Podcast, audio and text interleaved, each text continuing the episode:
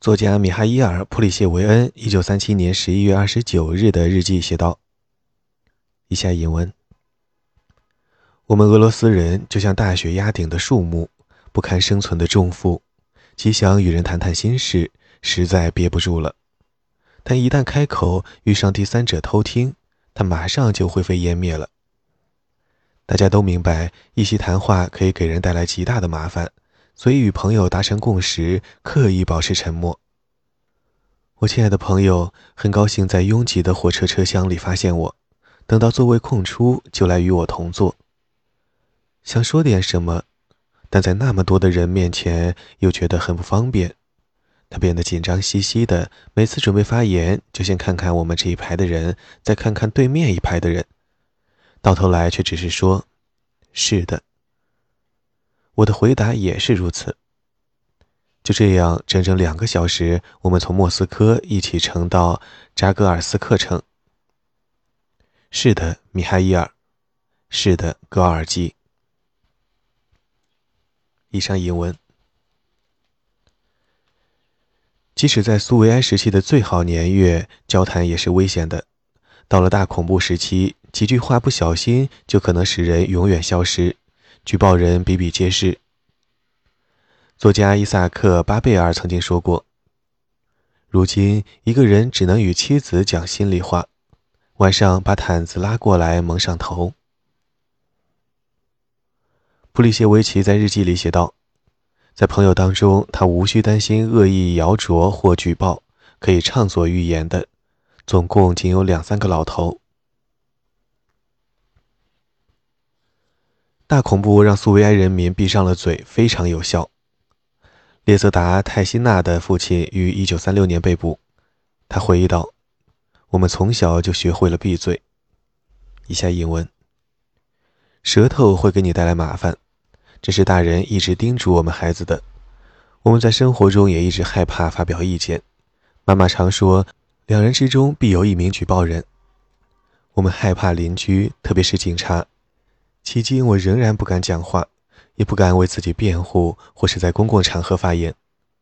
我总是让步，没有一句抱怨。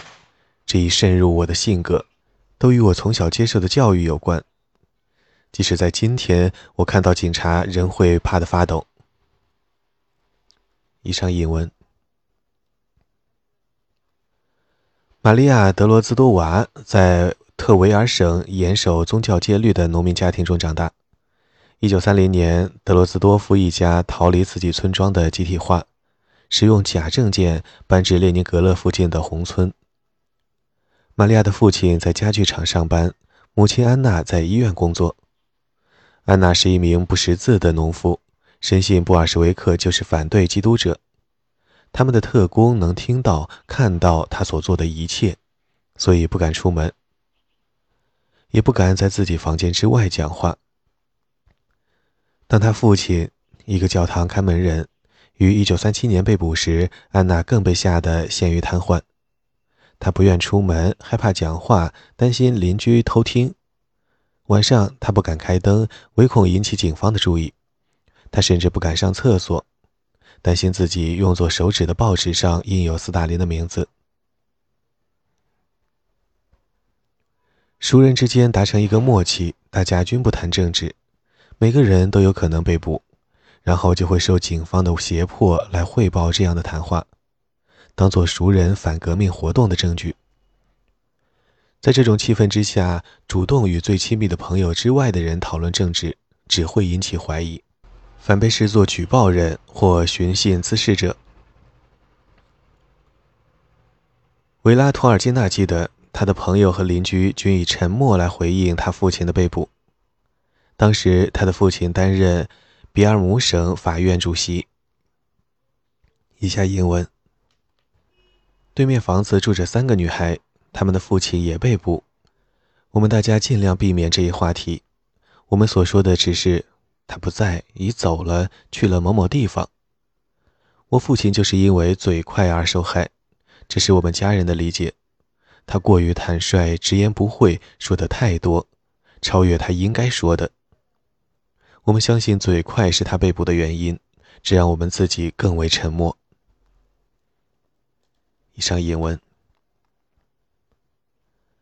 沉默的坚韧是失去朋友和亲戚之后常见反应。艾玛·格施泰因在一九三七年写到诗人曼德尔施塔姆，他只字不提被逐和业已死去的朋友，那个时代没人提，只有眼泪嗖嗖。那些年的特征就是如此。许多家庭的主调是静默。人们避而不谈被捕的亲属，或销毁那些亲属的来信，或不让孩子看到，希望以此来获得保护。即使在家里谈论这一类亲戚也是危险的，即所谓的隔墙有耳。丈夫谢尔盖·克鲁格洛夫1937年被捕之后，阿纳斯塔西亚和两个孩子搬去一个共用公寓，其邻居供职于内务人民委员会。将两家隔开的只有一道薄墙。塔蒂亚娜·克鲁格洛夫回忆，能听到一切声响，他们能听到我们打喷嚏，甚至能听到我们最低声的耳语。妈妈总叫我们保持沉默。整整三十年，他们不敢讲话，因为他们相信内务人民委员会的邻居一直在汇报他们的一言一行。事实上，他是在故意制造恐惧。为了想要安静听话的邻居，父亲被捕后，娜塔莉亚·丹尼洛娃跟母亲回娘家住，即奥索尔金家。在新的住处，涉及父亲的谈话都是被禁止的。奥索尔金家是个贵族家庭，好几名成员已经入狱，包括娜塔莉亚的姨妈玛尼亚的丈夫。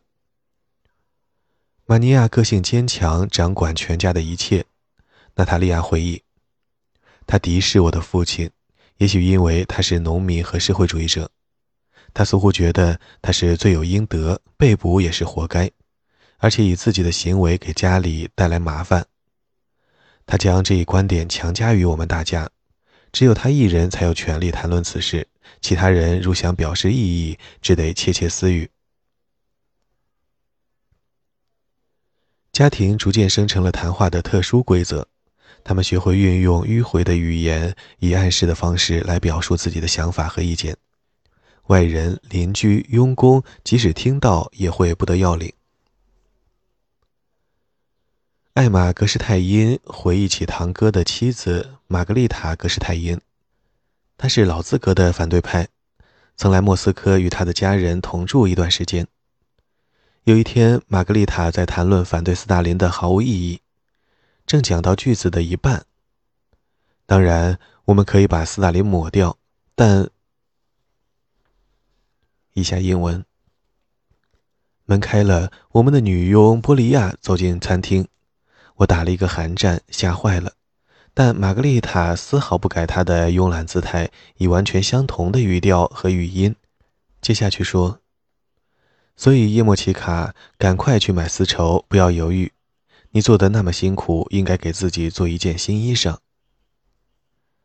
女佣离开后，玛格丽塔解释说：“永远不能给人以措手不及的印象，不用缩头缩脑，也无需一脸不安，环顾左右。”以上引文。天生健谈的孩子特别危险，许多父母认为，子女知道的越少，大家就越安全。安东尼娜·莫伊谢耶娃1927年出生于萨拉托夫省的农民家庭。1929年，他家被划为富农，流放至乌拉尔的特殊定居地。他们在1936年返回比尔姆附近的丘索沃镇。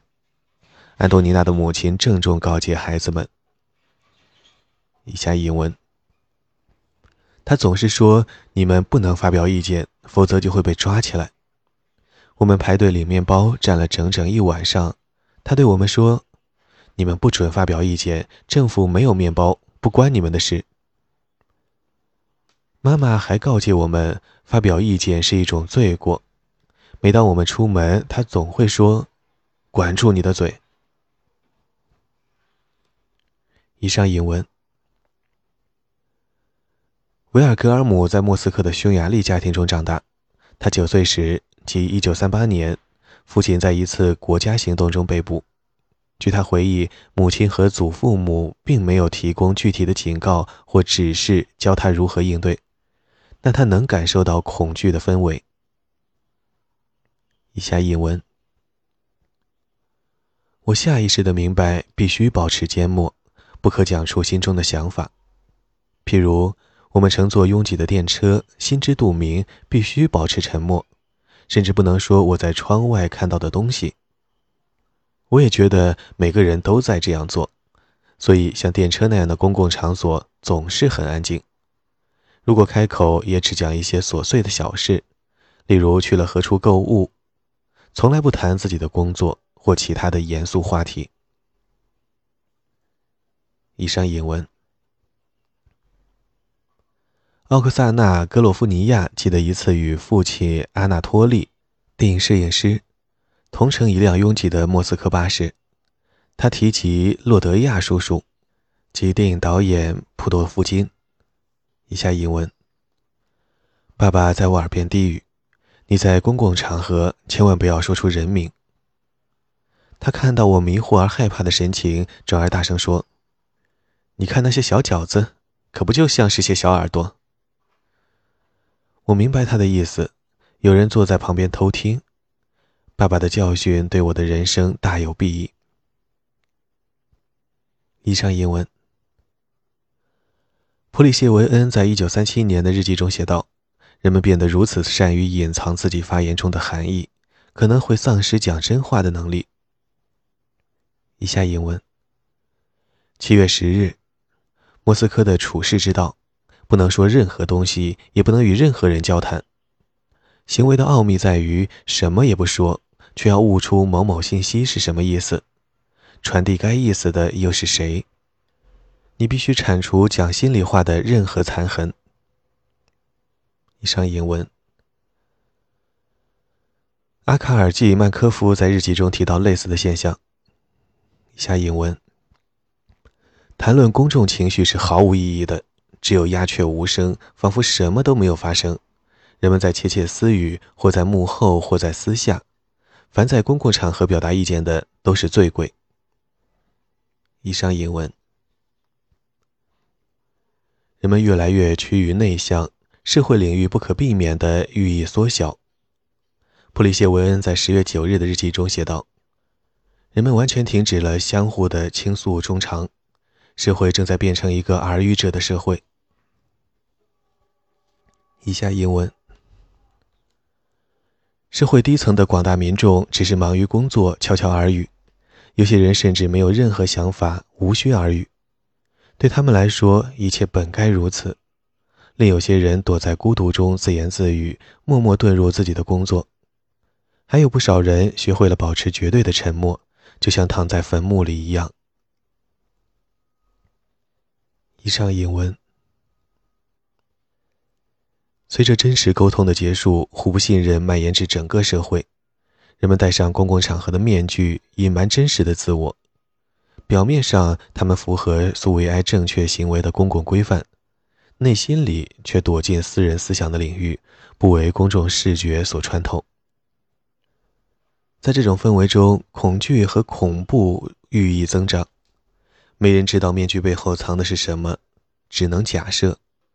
外表是正常苏联公民的人，实质上可能是间谍或敌人。以这个假设为基础，揭发举报暗藏的敌人，于是变得可信。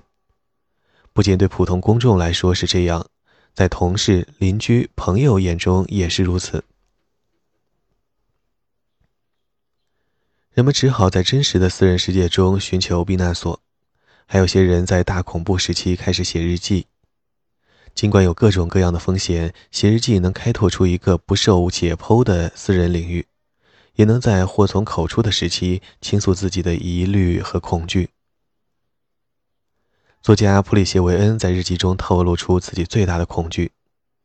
1936年，他在新年晚会上做了尖锐的评论，受到作家协会官员的攻击。